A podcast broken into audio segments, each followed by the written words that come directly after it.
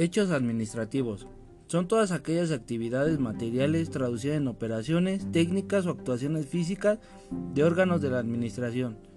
Simples actos de administración. Declaración unilateral interna o interorgánica realizada en el ejercicio de la función administrativa. Acto administrativo. Son aquellas que emanan de la administración pública y sirven de medio o de resolución para imponer su voluntad en el ejercicio de una potestad administrativa. Clasificación. No existe una clasificación estándar.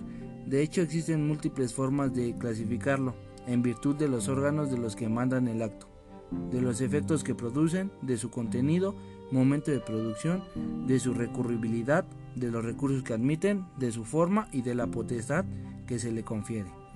Elementos de los actos administrativos. Sujeto. Órgano específico que formula la declaración de voluntad y representación del Estado. Competencia. Cantidad del poder que posee un ente dentro del concierto de los poderes públicos. Voluntad. Intención objetiva o subjetiva con la que realiza el acto. Objeto. Aquello sobre lo que recae el acto administrativo. Motivo. El por qué el acto jurídico. Mérito. El grado de adecuación del acto administrativo. Forma. Formación externa del acto.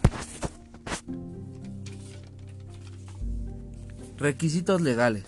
Estos requisitos se encuentran en la Ley Federal del Procedimiento Administrativo, en el capítulo primero del acto administrativo, capítulo 3, de los cuales son 16 requisitos legales. Efectos.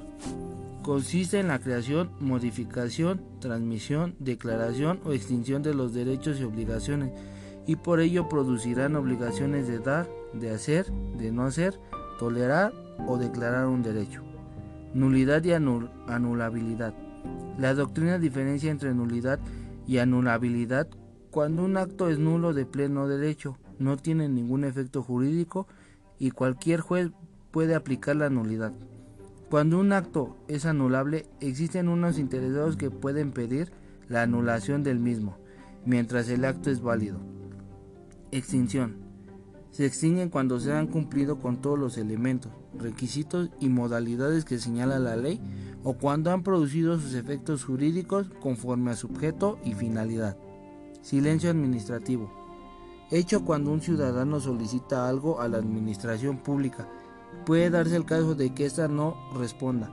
La ley establece que en ciertos casos el silencio administrativo es positivo, lo que significa que lo que se pidió fue concedido. Pero lo más probable es que ese silencio sea negativo.